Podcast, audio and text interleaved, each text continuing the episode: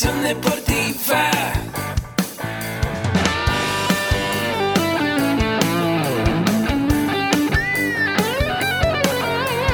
Yo soy Ahmed.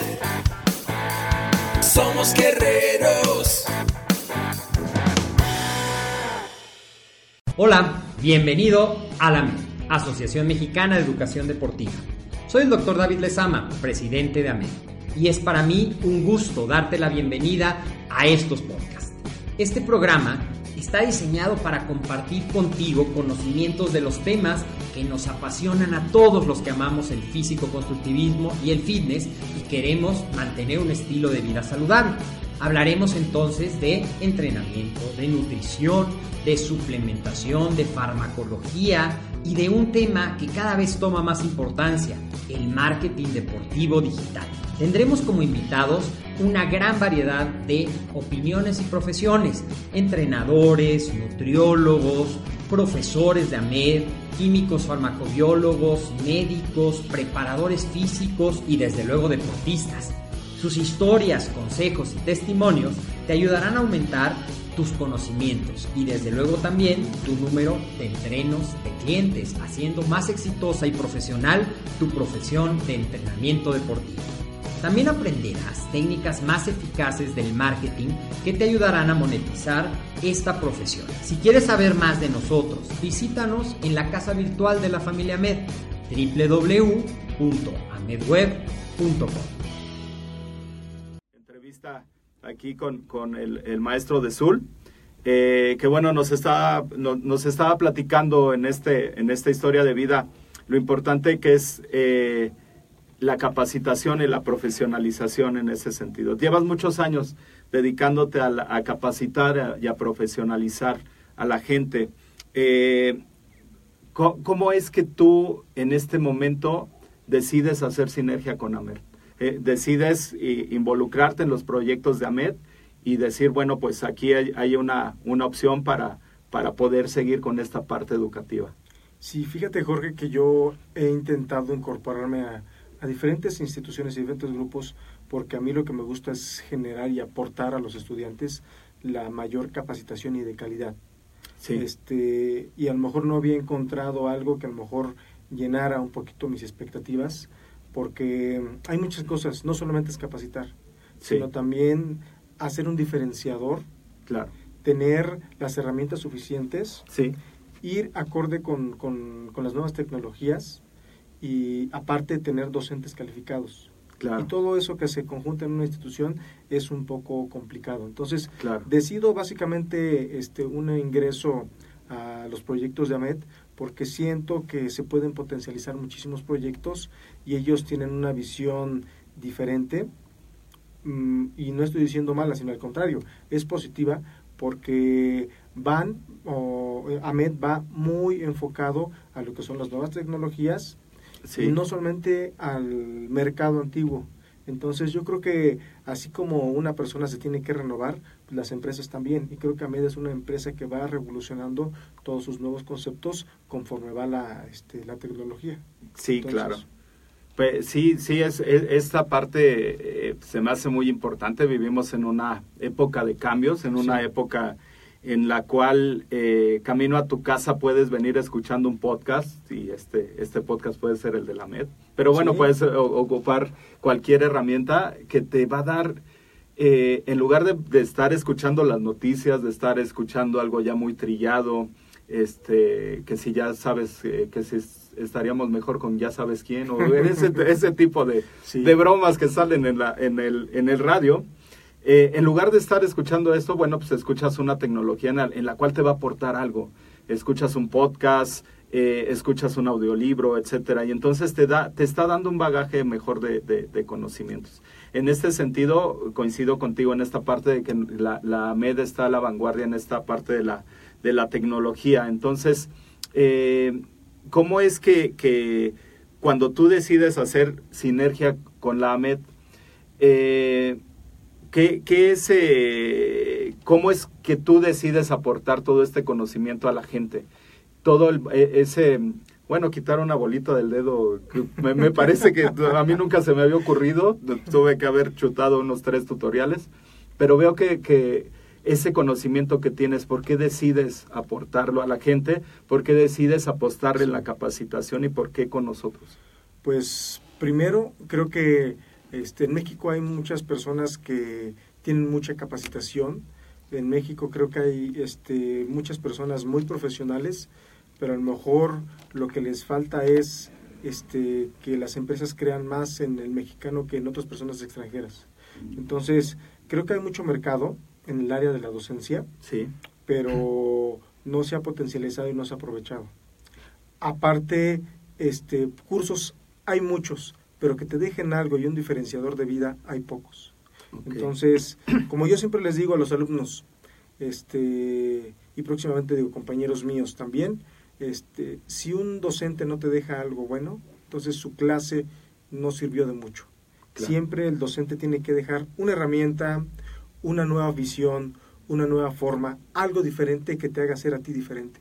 Entonces, y también algo que les comento mucho es, yo doy las clases así como a mí me gustaría que me las dieran. De verdad, Sí, es importante. si a mí me hubiera gustado que me hubieran utilizado ciertas herramientas, las busco y las aplico con los estudiantes para dejarles algo nuevo. Claro. Sí, sí, en, ese, en, esa, en esa parte coincido mucho contigo. A mí también me preguntaban ese, eh, en ese sentido, eh, cuando tú das un curso, bueno, cuando yo doy un curso y pago 2.500, 3.000 pesos o 4.000 pesos por, por un curso y de repente eh, quiero exprimirle, explotarle lo más que se pueda al, Sí. al ponente, ¿no? Entonces, cuando doy un curso, doy una clase, pues de repente me veo reflejado ahí, como tú bien lo mencionas. Eso es algo muy importante. Es algo que tiene que ver con ese valor agregado de dar un trato humano, eh, Sí. más allá de una estadística de números. eh, que de repente te, te digan, oye, ¿cuántos entraron al curso? No, espérate, pregunta primero cuántos se llevaron el conocimiento, ¿no? No cuántos entraron. sí. Entonces, bueno, yo creo que sí hay, hay una diferencia muy grande entre esta parte de la capacitación, en esta capacitación en la cual nosotros buscamos eh, potencializar a la gente y, y- y darle herramientas importantes para su desarrollo profesional.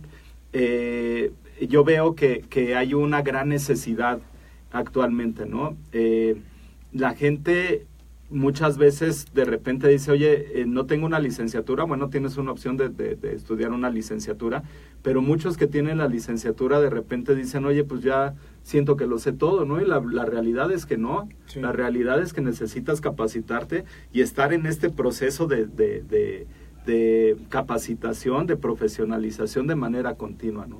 O sea, ahorita yo creo que dejas pasar seis meses sin estudiar y ya se te vino el mundo encima, ¿no? Sí. Una, una, una gran cantidad de cambios. Eh, eh, en este sentido, ¿cuáles son las estrategias que has ocupado tú como persona, como docente, eh, como estudiante para llegar a en donde estás? Me acuerdo mucho de alguna una publicación que había en tu Facebook que decía no creas en, en lo que te dice alguien que no ha constru- construido nunca nada, ¿no? Entonces, en, el, en, en mi ámbito de- del deporte, en donde me desarrollo, de repente a eso le llamábamos pisar el área. Pisar el área significa alguien que estuvo dentro de la competencia, ¿no? Y de repente eh, la gente te empieza a dar consejos, pero pues un consejo de alguien que, que nunca ha construido nada, pues no sé cómo recibirlo, ¿no? Que te digan, oye, pues el bíceps lo vas a hacer de esta forma y de repente lo ves con unos bíceps así bien chiquitos, dices, no, pues este está padre tu consejo, ¿no? Pero eh, en ese sentido, ¿cuál es, cuál ha sido tu estrategia? ¿Cuál ha sido eh, las herramientas que has ocupado para llegar al, al lugar en el que estás actualmente? Para empezar, yo creo que siempre hay que predicar con el ejemplo. Si yo voy a, a, a ser un fisioterapeuta, yo no puedo estar lleno de lesiones o las personas que están a mi alrededor no pueden estar llenas de lesiones. O sea, siempre Claro. hay que predicar con el ejemplo. Si yo me dedico al acondicionamiento físico, pues debo de tener las herramientas tanto teóricas como prácticas para poder desarrollarlas en el campo. Sí. En el área docente, creo que, este, como bien lo dijiste, es muy importante seguir actualizándose porque en base a las actualizaciones realmente viene todas las herramientas que tú les vas a poder dejar a los este, estudiantes, pero no solamente herramientas obsoletas, Sí, sino herramientas actuales y que puedan ser aplicables. Lo Claro. que yo utilizo mucho, por ejemplo, en las clases es la práctica. Me gusta Claro. que, el, que sea, este, si no un 50 o 50, este, lo más cercano a la vida real, a este, las clases, y con ejemplos, muchos ejemplos. ¿Por qué? Porque allá afuera te vas a encontrar la realidad, y una cosa es lo que te dice el libro, y otra cosa es lo que te vas a encontrar Claro. con todos tus clientes. Entonces, si nosotros acercamos los, este, a los estudiantes a la realidad, les va a hacer más sentido una clase. Muchas Así veces, muchas veces un estudiante puede encontrarse en una clase y a lo mejor ve el nombre de, de cierta clase y no le hace tanto sentido en su vida en su vida práctica, pero cuando tú lo vas aterrizando y le hace sentido al estudiante se va a interesar más en su Claro. licenciatura. Entonces, siempre buscar la práctica, que yo creo que en esta, en esta licenciatura es algo muy importante, que le encuentren un sentido a los conocimientos, que los aterricen, no nada más que se queden en el Claro. aire los conocimientos. Sí, eso es algo sumamente importante. eh, eh, eh, coincido y bueno, la- dice, dice mi amigo Agustín que no hay coincidencias, hay diosidencias. Coincido mucho contigo en este, en este sentido. Eh, creo que algo que se debe de llevar el alumno es un producto. Sí. Es un producto que lo puedas usar, que el día lunes en tu clase tengas una herramienta para aplicarlo, ¿no? O sea, que tengas una herramienta de decir, bueno, pues puedo ocupar esto que me pasó el profe en, una, en un cuadrito de Excel y lo puedo ocupar luego, luego con mis, con mis entrenos, ¿no? Con, con la gente que entreno, con mis alumnos, como le llamemos.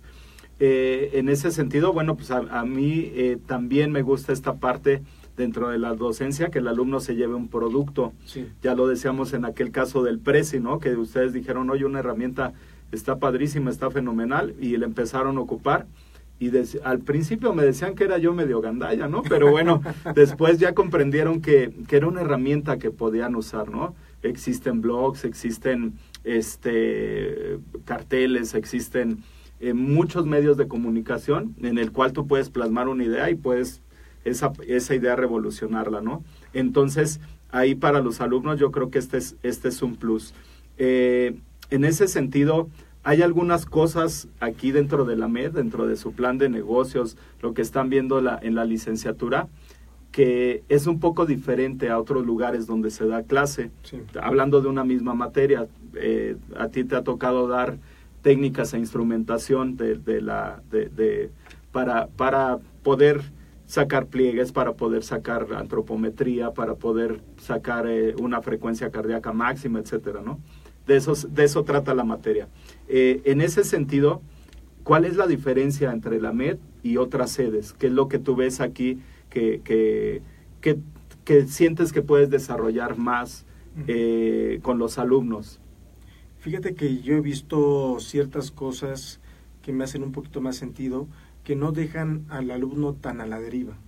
¿A qué me refiero? Que siempre el alumno aquí está nutrido Y no solamente con herramientas de la licenciatura, Sí. sino al tener otras herramientas como talleres, cursos, diplomados, que a la par de cómo vas llevando tu licenciatura vas tomando otro tipo de conocimientos, Sí, tienes un este, encuadre mejor en el alumno porque los conocimientos están más este, frescos Claro. y eso te forza como docente a tener un poquito más de calidad en las clases. ¿Por qué? Porque el docente, porque el alumno, perdón, el alumno te va a exigir más. El alumno tiene una mente un poquito más abierta, Claro. pues tiene mayor conocimiento. Tú sabes que el, el estudiar, el tener más conocimiento, a ti mismo te va exigiendo cada vez más. sí, Y obviamente como alumno le vas a exigir al docente. Entonces, todas esas herramientas extra que aportan a los alumnos es de gran calidad y eso pues a nosotros como docentes pues también nos ayuda Claro. a mejorar. Entonces, las herramientas este, de la lic- licenciatura son buenas, pero las que les agrega MED son Sí. mucho mejor. Entonces, el valor agregado crece mucho más. claro. Y eso se refleja también en la, en la forma, eh, de repente a, a mí me temblaron los piecitos con algunos alumnos que decía, híjole, este se aventó todas las tareas, las hizo súper bien Sí. y aparte no nada más me entregó una, me entregó tres y después me anda ahí este pidiendo asesoría porque eh, ya de los temas que estamos desarrollando pues ya va más avanzado, ¿no? Entonces, en ese sentido, ¿cómo lo reflejan los alumnos? ¿Cómo lo has visto con los alumnos? ¿Cuál es la experiencia antes de la clase y después de la clase con los alumnos? Sí, siempre este, en una clase este, hay una comunicación previa con los alumnos para dejarles tareas, trabajos, y uno va viendo el perfil de, de cada grupo, cada, cada grupo tiene un diferente perfil. Algunos este, alumnos tienen mayor conocimiento, como bien lo dices, otros les cuesta un poquito más de trabajo, pero todos, ese- todos tienen esa hambre. Yo Claro. lo que he visto aquí es que todos tienen esa hambre de crecer, de Ujú. generar mayor conocimiento. Me he encontrado alumnos que a lo mejor esta es su segunda licenciatura, pero que tienen, siguen teniendo esa misma hambre. Así ¿Por es. qué? Porque ya no lo ven nada más como su hobby, el, el Sí, acondicionamiento claro. físico, lo ven como su, su futura profesión. Así es. Entonces le dan cierta, este, esa seriedad que debe de llevar la licenciatura y bueno, este, te hacen, como coincido contigo, nos Ajá. hemos encontrado con alumnos que, híjole, les podemos sacar muchísimo provecho. Claro. Las clases, este, sí han sido más prácticas, pero todo su conocimiento, pues tratas de que se lo lleven todos, no nada más uno.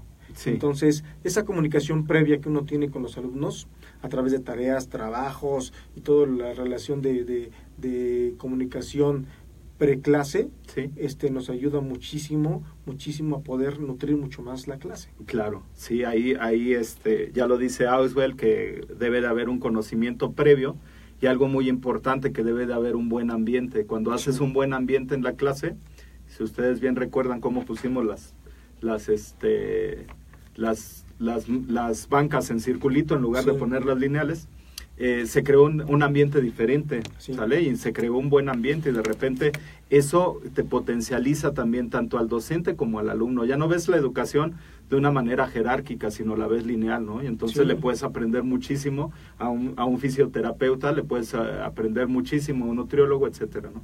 Entonces, eh, en, este, en este orden de ideas, eh, si tú pudieras regresar el tiempo y eh, en este regresar del tiempo te subes ahí al DeLorean.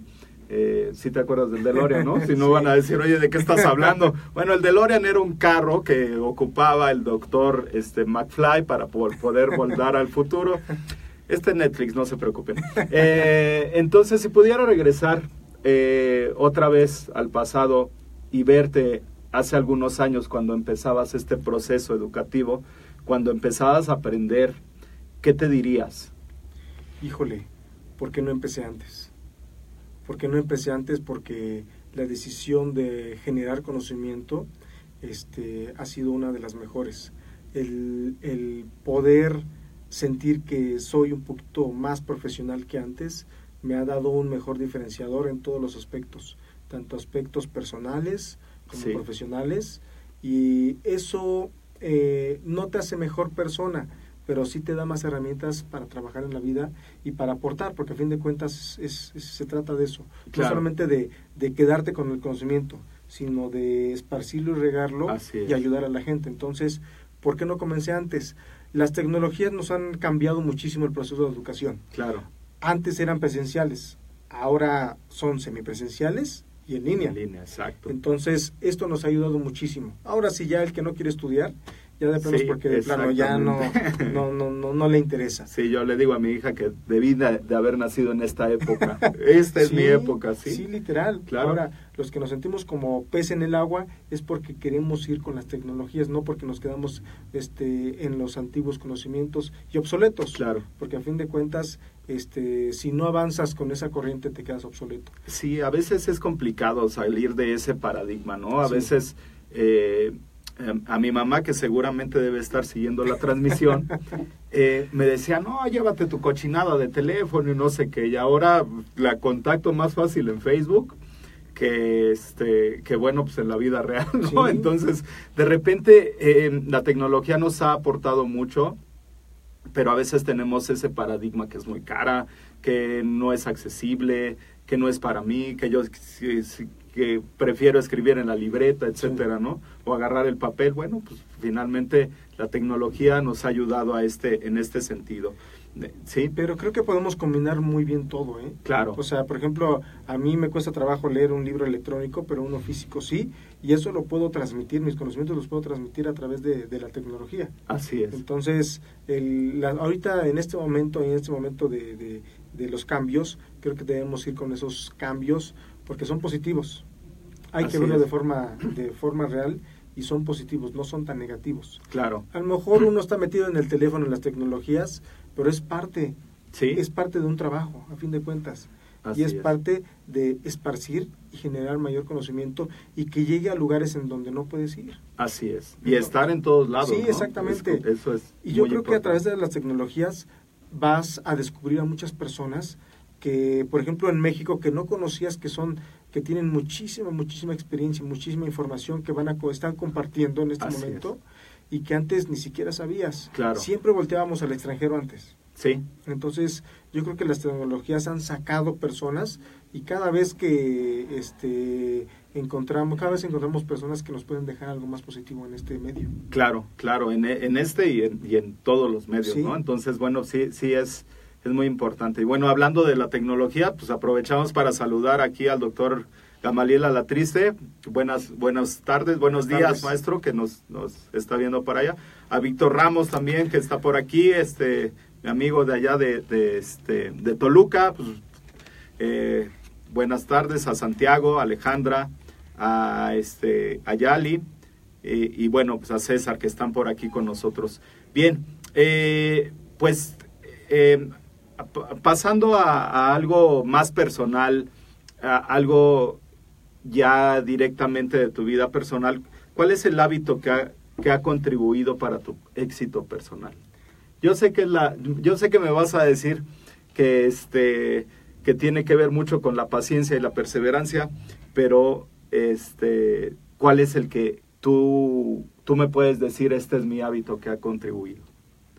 Híjole, uno de los hábitos que para mí han contribuido muchísimo a, a poder estar o generar conocimiento es la constancia, ser constante.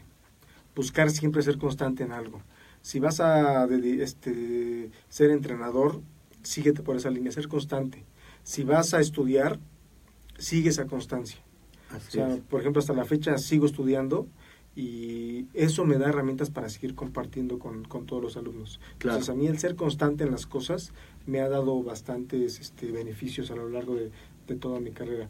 Ahora, digo, también hay cosas malas, también Sí. a lo mejor este, hemos encontrado cosas que tenemos que corregir, pero bueno, de eso se trata la vida, de paso a pasito, Así ir construyendo. Ir Suave, construyendo. suavecito. Exactamente. no, sí, claro. O sea, es, es- esta, decía el profesor Daiwan Moon, que es el maestro que trajo el taekwondo a México, con su, eh, con todo el coreano que sabía, hablaba muy bien, pero el poco español que decía, decía, ah, todo así, foquito, chiquito. No, lámpara grande. Entonces nosotros decíamos, ¿qué, qué, qué quiso decir el profe? Y nos decía, bueno, pues tienes que ser un foco pequeño que Sí. siempre alumbre y no una lámpara que te alumbre el día de hoy y el día de mañana ya no esté, ¿no? Entonces, bueno, en ese, en ese sentido, eh, sí es esa parte de la constancia, eh, es algo muy importante y se refleja, ¿no? Se refleja también en, todos los aspectos de tu vida, en tu vida profesional y, en, lo particular en tu vida. Muy bien. eh, ¿Qué es lo que más te gusta de lo que haces al día de hoy? ¿Qué es lo que más disfrutas hacer? Ok. Tengo este, vertientes, por ejemplo, en el ámbito de la fisioterapia deportiva, lo que me encanta es sacar adelante a las personas este, lo más rápido posible y ser un diferenciador en cuanto a las demás personas. Claro. ¿Por qué? Porque gracias a Dios uno cuenta con mayores herramientas. Y no ver a las personas de forma general, sino de forma muy específica. Tratar a las personas este, como seres humanos y no como este, con signo de pesos Así es. número uno en, en este en el ámbito deportivo pues sigo trabajando como entrenador. Me gusta Claro. esa parte. Me llena a mí como persona a ayudar a las personas a lograr sus objetivos. Sí. eso para mí es es algo fundamental que las personas aprendan de ellos mismos porque a veces ni siquiera conocemos Sí, lo más básico de nosotros. Claro. y la mayor inversión que, ten- que podemos hacer es en nosotros mismos. Sí, y en el ámbito de la docencia, este, como te mencionaba hace rato, dejarle a cada alumno algo. claro. Y a veces, sí, inclusive sí les he preguntado a algunos alumnos, ¿qué te llevas de esta clase? Claro. Porque algo que les menciono, si yo no te aporto nada, este, o no te llevas nada, eso significa que yo no fui buen docente este fin de semana Es o correcto. durante el, el- durante el proceso pre-clase. Entonces, siempre me gusta dejarles algo positivo, una herramienta, como ya hemos dicho, que se puede aplicar el siguiente día Así en cada es. clase. Y a veces eh, para, para nosotros, como docentes, a veces decimos es una clase más, yo creo que es un grave error, ¿no? Sí. Porque Sí. siempre, bueno, a mí me ha pasado que la gente de repente me dice, es que tú lo dijiste en una clase, yo dije, hijo en la torre, con que no haya sido uno de los refranes como el de perro que come huevo o que la amarra en el hocico, eh, digo, híjole, qué, qué significativo puede ser todo lo que dices, ¿no? Y que, que le puede cambiar la vida a una persona y que puedes contribuir para ese cambio de vida, ¿no? Para ese cambio de paradigma. Eh, entonces, de repente, bueno, pues dentro de las clases también suele pasar esto, ¿no? Que de repente tú vas a una clase desanimado y dices, híjole, y eh, resulta que es la mejor de tus clases, ¿no? Sí. Resulta que es una clase significativa, te digo, yo tengo el recuerdo de, de aquella clase con los cuarenta y tantos alumnos que eran, Sí, era bastante. eran bastantes, Sí. y me decían que era un grupo complicado, yo dije, no, pues complicado, ¿por qué? A mí me dijeron, ve predispuesto porque es un grupo complicado, y no, la verdad es que en esa clase conocí a grandes personas, después repetí cuando fuimos a, cuando fuimos de campamento, que vimos actividades deportivas extremas, y fue muy significativo cuando el chavo se cortó el dedo y que los, que los dejé a ustedes que se que hicieran y deshicieran y que finalmente grabaron los videos, hicieron las actividades y yo me imaginaba otras cosas, ¿no? Cuando estaba ahí curando al chavo del, de- del dedo que se cortó. Pero de repente dices, qué bueno y qué, signa- qué significativo es esta, esta parte de que ya le diste herramientas a las personas, Sí. ¿no? Entonces, bueno, no, no, no creo que, que tengamos eh, que ir a una clase de desganados, al contrario, no- eso nos anima, No, ¿no? Yo creo que cada clase es una experiencia para los alumnos y para el docente. Así es. Y como bien lo dijiste, nos va a nutrir a los dos, Sí. en los dos campos. Y la verdad, aunque des la misma materia 20 veces, 20 veces vas a aprender algo diferente. Sí. Y también tienes que dejar algo diferente a los alumnos. Claro. Entonces, de verdad, por ejemplo, a mí me gusta mucho la docencia porque aunque no se perciba, pero yo soy demasiado introvertido. Entonces, a mí Sí. me ha ayudado inclusive la docencia a generar un cambio Claro. como persona. Sí, Entonces trato de, de- de generar o que ex- experimenten la, la mejor este, experiencia de vida a los alumnos en cada clase. así Y bueno, creo que hemos tenido buenos resultados Sí. en cada sede porque pues, ya vamos para muchas sedes. Ah, sí. Somos de los que más viajamos nosotros dos, ¿verdad? Así es, bueno, pues sí, muy, muy, muy, este, muy padre ahí, ¿no? El, el, el, este, el tomarte un chocolate ahí en San Miguel Allende, pues Sí. es padrísimo. Entonces, bueno, pues saludos a mis alumnos y alumnas de allá de San San Miguel, ¿no? Eh, bien, eh, en este sentido que hablábamos de la tecnología, ¿qué, qué herramienta le recomiendas a, a- a los alumnos que puedan usar, que tú digas, esto me ha funcionado? ¿Cuál es una aplicación, una herramienta digital que tú les puedas recomendar? Bueno, para empezar, algo que tú habías mencionado que me gustó mucho Ajá. desde esa vez es hacer un diferenciador y no quedarte con las tecnologías del 2000 o del 1990, sino, Ajá. por ejemplo, utilizar en lugar de PowerPoint, utilizar Prezi, le da un diferenciador muy grande a tus, a tus A las trabajos. presentaciones, a claro. todo eso, sí. Realmente se ve algo mucho más profesional. Sí, Otra herramienta de trabajo, digo, ahorita por ejemplo, ya algunos alumnos he visto que utilizan muchísimo Facebook para comunicarse, para generar los nuevos proyectos que ellos tienen, Sí. como una herramienta tecnológica para poder generar conocimiento este y también para poder compartirlo claro. y absorberlo de diferentes métodos. Así es. Entonces, ahorita en la red vas a encontrar muchísimos, muchísimas herramientas en donde vas a encontrar conocimiento de calidad. Una página que, que me llama la atención por su calidad y que deberíamos de mejorarla nosotros, por ejemplo, es la página de GSE, que tiene buenos cursos, Sí. buenos cursos, pero algo que no me gusta es que no hay cursos mexicanos. Ah, ahí es Entonces, donde tenemos que apostar en ese Ahí, sentido. exactamente, tenemos que demostrar que nosotros tenemos, no, no somos mejores, pero tenemos diferentes cosas y podemos aportar. Sí, a, veces eh, en, en este ámbito educativo, de repente nos comparamos con otras, con otras latitudes, ¿no? Decimos, bueno, yo que estudié la maestría en, en docencia, hablábamos mucho del modelo finlandés, hablábamos mucho del modelo japonés. El problema es que se aplica en Japón, se aplica en Finlandia, pero no se aterriza aquí a, la, a, a- a México. Sí. Entonces, a veces el, eh, tenemos que aterrizar todo esto a nuestro entorno, a, a nuestro contexto. Y si bien en, en otras partes del mundo se están haciendo investigaciones, se están haciendo prototipos, eh, cursos, talleres, etcétera, sí es muy importante mencionar que aquí en México pues hay excelente calidad docente, calidad Sí. humana para hacerlo, ¿no? Entonces, eh, en este sentido, bueno, pues aquí eh, lo, lo que tú haces, que ahora este, queremos quitarte ese paradigma de, del plano digital, yo creo que se puede hacer digital, ¿no?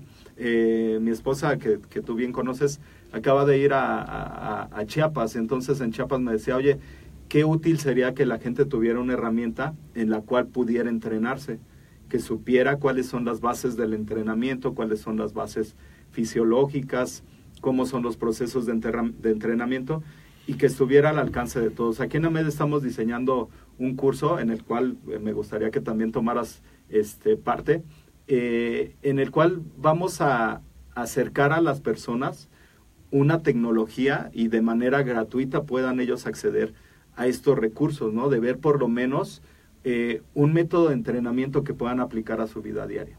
Entonces ahí estaríamos ap- aportando eh, hacia la salud, aportando hacia la mejora de la calidad de vida, etcétera. Todos esos componentes de los que habla el fitness, eh, mejorarlos.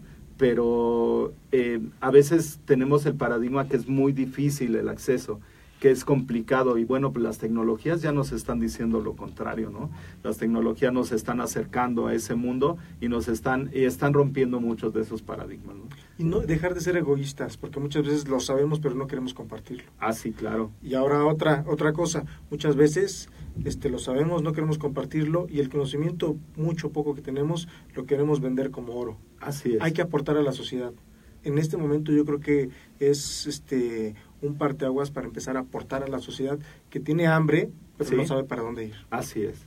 Sí, sí, sí, es, es, es muy importante esa parte y darle, darle una, este, que la, que la gente busque una, tenga una guía, ¿no? De por lo Sí. menos de dónde, hacia dónde dirigirse. Muy bien. Eh, ¿Qué consejo les puedes dar a todos los que nos están escuchando y a todos los que nos siguen para que puedan seguirse profesionalizando y capacitando en el ámbito del acondicionamiento físico y el deporte? Pues para empezar hay que recordar que este, diputados y senadores ya aprobaron una ley en donde ya todos los que quieren generar entrenamiento personal, entrenamiento deportivo, pues van a tener que tener aval institucional y certificado por alguna institución gubernamental. Así Entonces buscar escuelas, y esta sería una de ellas, este, para poder ingresar y tener esa validez oficial. La Epson 440 ya no avala los cursos, entonces. no, eh, eh, lo que pasa es que, bueno, eh, hay muchos cursos en los cuales de repente yo diseño el curso y, bueno, no estoy peleado con que la gente tenga el conocimiento, ¿no? Pero hablamos de procesos. Sí. Hablamos de procesos que se deben de seguir y que de repente nos queremos este, saltar ese tipo de procesos, ¿no? Entonces, bueno, ahí, ahí hace algunos años la impresora Epson 440 era un excelente referente porque avalaba todos tus Sí. cursos. Pero bueno, pues ahora con esta nueva ley de cultura física en deporte, eh, eh, que es algo que se ha hecho en otras latitudes, ¿no? En. España, en, en- en- en Francia, en Alemania, en Argentina, son, son países que ya eh, han aportado en este, en este sentido. Y yo creo que, que es algo donde los mayores beneficiados va a ser el público, va a ser la gente, ¿no? Porque bueno, ya vas a tener una, una persona que está capacitada y que realmente tiene una buena capacitación en la cual pueda, pueda, este, pueda aportar algo, porque bueno, como les decía yo cuando estaba allá en, en el Centro de Alto Rendimiento del Cuartel General del Alto Mando, Yamén, de la Secretaría de Marina, les decía es que para mí no es Vargas, no es, este, no sé, por apellido los llamaba, ¿no? Pero para mí es Benito, o sea, y Benito es mi cuate, y mi cuate lo debo entrenar bien, ¿no? Sí. Para mí no es la teniente, o sea, para mí eh, eh, tampoco es su apellido, ¿no? Para mí es Carmelina, y pues eh, Carmelina debe estar bien entrenada y todo, ¿no? Porque ella va a hacer algunas funciones, va a desarrollar algunas funciones que sí, como decían ahí, van a servir a la patria, está padre, pero eh, que, que veamos a la gente como seres humanos, no como números, no como apellidos, ¿no? Sí, Entonces eso es algo muy importante. Y bueno, creo que el mundo va cambiando y tenemos que este, pensar que tenemos que adecuarnos al, la población que tenemos en este momento. Y bueno, este, pensando en el ámbito deportivo enfocado a, a la medicina deportiva, creo que ya no falta mucho para que este, viejos cuidemos viejos y debemos de tener las herramientas suficientes para poder generar ese, ese, esa calidad de vida a las personas. Así es. Ahora, también algo es muy importante, no solamente es querer ayudar, sino tener las este, herramientas suficientes y de calidad Así para es. poder desarrollar. Porque Claro. por intenciones no voy a mejorar a nadie. Entonces, si yo tengo un conocimiento y aparte ese conocimiento tiene una calidad, va a generar algo totalmente diferente. Así Entonces, es. lo que buscamos es eso. Nuestra población en México es muy grande, el acondicionamiento físico es más grande, hay que ser sinceros, que el alto rendimiento Claro. de alto rendimiento tenemos una minoría. Entonces, por eso yo este, sí invitaría a muchas personas, invitaría al público que nos está viendo a decidirse a tomar esta licenciatura. ¿Por qué? Porque no es nada más para entrenadores. Esta licenciatura no es nada más para maestros que quieren ser de educación física, sino es para toda para todo México, para toda la población de México. En Claro. la licenciatura vas a ver desde poblaciones especiales, desde entrenamiento para este niños, para adolescentes, para adultos mayores, medicina deportiva. Vas a ver diferentes cosas en, en la licenciatura. Entonces, por eso la veo muy, muy completa. Y más aparte las herramientas que les da AMED, por ejemplo, en cuanto a mercadotecnia, en cuanto a coaching deportivo y todas las demás herramientas, bueno, es un, un, este, un gran diferenciador. Entonces, pues hay que voltear a ver al futuro, no solamente en el presente. ¿Para dónde vamos? ¿Cuál va a ser mi mercado? Ok, abogados, hay muchos abogados. Así es. Población en general tienes mucha y hay mucha necesidad en la población de que tú les des salud. Entonces, es. esta es una gran herramienta. Así es, bueno, a- acabas de mencionar algo muy importante, esta parte de viejos que cuidan viejos, pero a veces esos viejos no tienen la capacitación Sí, para, para poder guiarlos, ¿no? Y, y finalmente en, en- en el, en el grupo de la tercera edad, desde la adultez media a la adultez tardía, eh, el acondicionamiento físico, por lo menos en el país, en, gran, en una gran población, no, no, no estoy hablando de toda, pero sí en una, en una gran población se va a, lo vamos a ver como sinónimo de ir a hacer clases de zumba. Yo creo que con todo el respeto para toda la gente que da clases de, de clases grupales, eh, hay otros medios y hay otros métodos para poder darle un acondicionamiento físico de calidad. Yo en la, en la clase que doy de, de adultos y tercera edad de acondicionamiento físico, eh, vemos desde la evaluación, vemos desde eh, cómo, cómo desarrollar eh, estrategias para aplicarlas a, a toda la sociedad. Ahí los adultos y, y en tercera edad pasan por dos fenómenos, el del nido abarrotado y el del nido vacío. Y de repente, bueno, pues no vemos toda esa, esa parte, todo ese contexto y queremos dar una metodología igual para toda la población y estamos Sí. exactamente haciendo lo incorrecto. Entonces yo creo que si esta parte de profesionalizarse, como, como bien lo mencionas, pero profesionalizarse bien, de hacer las cosas bien y de tener herramientas que le puedan servir a la sociedad. ¿no?